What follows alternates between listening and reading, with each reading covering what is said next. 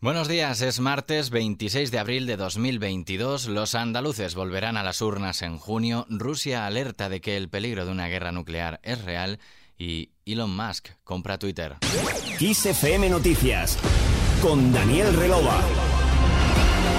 El presidente de la Junta de Andalucía, Juanma Moreno, anunció este lunes el adelanto electoral para que la comunidad cuente a tiempo con unos presupuestos en 2023 y pueda combatir así con todas las herramientas la pandemia económica de la que advierten los expertos. Pero celebrar elecciones en otoño impide que Andalucía arranque el 1 de enero de 2023 con un presupuesto aprobado. Eso solo se puede conseguir celebrando las elecciones autonómicas en el mes de junio. Por ello, quiero anunciar que he firmado el decreto de disolución del Parlamento y convocatoria electoral. Las elecciones autonómicas se celebrarán el domingo 19 de junio. Por su parte, el vicepresidente de la Junta, Juan Marín, de Ciudadanos, ha asegurado que este adelanto de las elecciones al 19 de junio no garantiza la aprobación de un presupuesto en 2023, como ha esgrimido su socio de gobierno y presidente andaluz. Marín respeta la decisión, pero cree que podrían agotar la legislatura, así lo afirmaba en el canal 24 horas de RTV. Eh, me llamó para que viniera a San Telmo a las 6 de la tarde, hemos estado hablando, después hemos convocado un consejo de gobierno y ahora pues ya estamos todos en marcha. Así que la decisión era suya, mi respeto es absoluto, como no puede ser de otra forma, aunque yo creo que podíamos haber agotado la legislatura.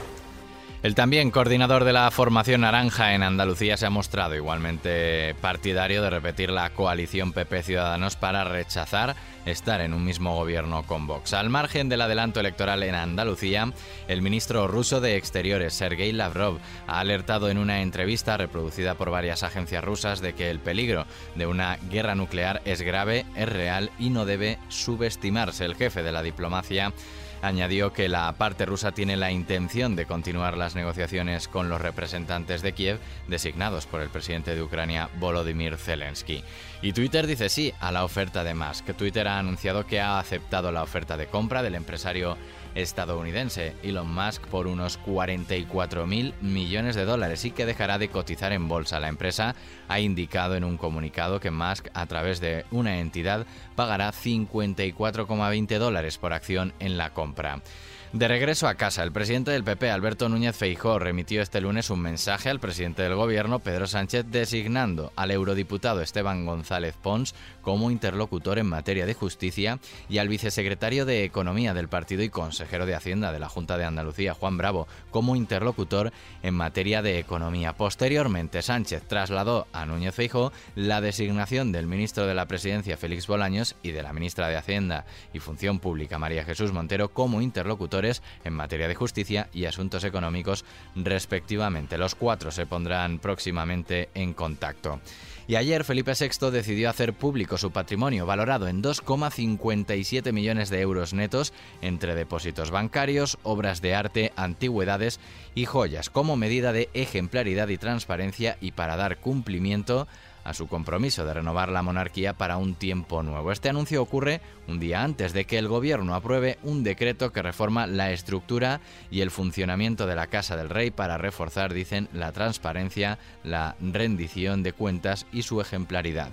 En la agenda del día nos encontramos también con estos otros asuntos. El alcalde de Madrid, José Luis Martínez Almeida, se enfrenta este martes a una doble sesión plenaria del ayuntamiento marcada por el caso Mascarillas, un día después de la declaración judicial de Alberto Luceño y Luis Medina, a los que el juez ha retirado el pasaporte acusados de haber estafado al consistorio. Por otro lado, Guernica conmemora el 85 aniversario del bombardeo de la ciudad con distintos actos.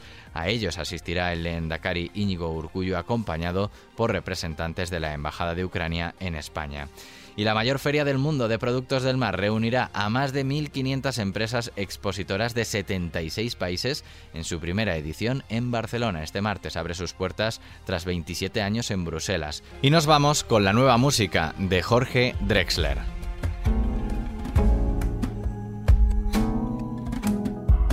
Lo que dejó por escrito no está tallado en granito el uruguayo vuelve a la escena musical después de cinco años con su nuevo disco Tinta y Tiempo, un álbum difícil en el que se enfrenta a la energía del amor en todas sus expresiones. El cantante confiesa en una entrevista a EFE que la creación de este nuevo trabajo ha sido más difícil de lo esperado debido a una crisis compositiva acaecida, dice, por la pandemia y estuvo bien cerca de no existir.